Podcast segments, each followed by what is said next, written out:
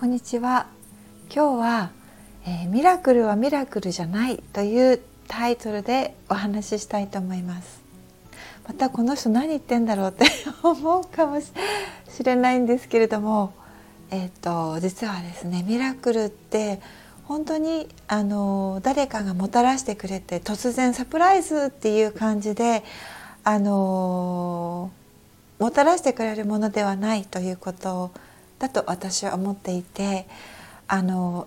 地球上でいわゆるミラクルと呼ばれるものは私たちがこう私たちの存在自体私たちのフィールド心模様の中にある、えーと、矛盾したエネルギーがある程度クリアになってある程度一掃された時に、えー、私たちがそれを、まあ、ミラクルと思えるものを、えー、自分の中に迎え入れるエネルギー的な空間的な余裕がある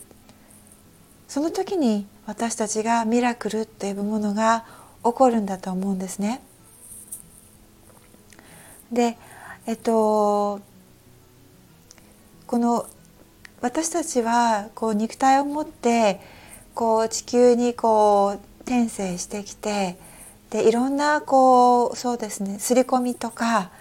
こうあるべきとかこう A をして B をしたら C になるからとかあとはあの A と D を組み合わせたらあの急にあの H までいけるよとかそういうなんか計算みたいな公式とか方式とかそういったものがねすごくこう、うん、なんか当然のようにどこか私たちの中に内在化して受け入れてしまってであのあ内面化させてしまってで、えーと、私たちはそれをもとにねそれその方式とかその刷り込みといったものをどうにかこう自分のこう生き方とか現実にすり合わせてどうにか帳尻が合うようにしてね生きているというのが、えーとこれまでの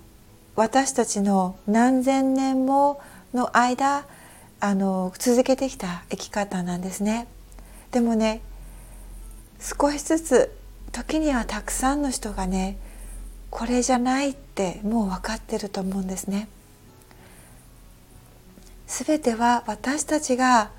どれだけ、うん、意図をクリアにして意識をクリアにして何かを求めるか結構そのシンプルな法則一択かなって思うんですよね。ただねそれを求めたからってある程度自分の中がクリアになったと思ったからといってそれがすぐ来るということではないんですよね。で人間の、うん、思考とか思いの上ではある程度クリアにしたお掃除にしたと思えても宇宙の法則では願いというものが入ってくるためにはさらに私たちの中にいろんなこう葛藤とか苦しみとか罪悪感とかあとはあのこうじゃなきゃいけないとか義務感とかだってあの人がこう言ってたからとかこう思われたらどうかなとかそういったいろんなこうそうですねくさびみたいなものがね一気に逆に浮かび上がってくる時期があります。でもそれはその願いまたはミラクルと思えるようなものが私たちの現実に入ってくるために宇宙が必要だと、まあ、判断というか、まあ、自動的に起こるんですけれどもその自然な有機的なプロセスの一つだということなんですね。だからミラクルって誰かが外側からこうぼーっと待ってたりまだかなまだかなって待ってたらあれ玄関の前に置いてあったとか、まあ、サンタさんみたいに あの来るものでは実はなくてあのその人のね魂がどれだけ、まあ、研鑽されてきたかとかそのミラクルが起こる方向にその人がどれだけ自分にこう、うん、自分にこう自分に対してクリアに真摯にねこう向き合ってきたか癒してきたか全てはうんそういったこう領域には偽物とか嘘とか偽りとかあとは表面的なものとかあとはそうですね自分にこうだと言い聞かせている何かとかそういったものはねうーん通用しないんですよね。そういったものはね思いっきり私たちの意識の上に表面化させられて向き合わされますだからもしね私たちがこの自分の現実にミラクルを持ち込みたいあ迎え入れたいなであれば引っかかっているもの詰まっているものそういったものをね向き合って見つめてありがとう分かったよっていう勇気をね持つことなんですよね。うん、それをねしてあげれるとねすごく生き方が楽になるし、あのー、自分に対してそういろんなこうくさびっていうものがどんどんはがどんどんこう抜き取抜き取られていくと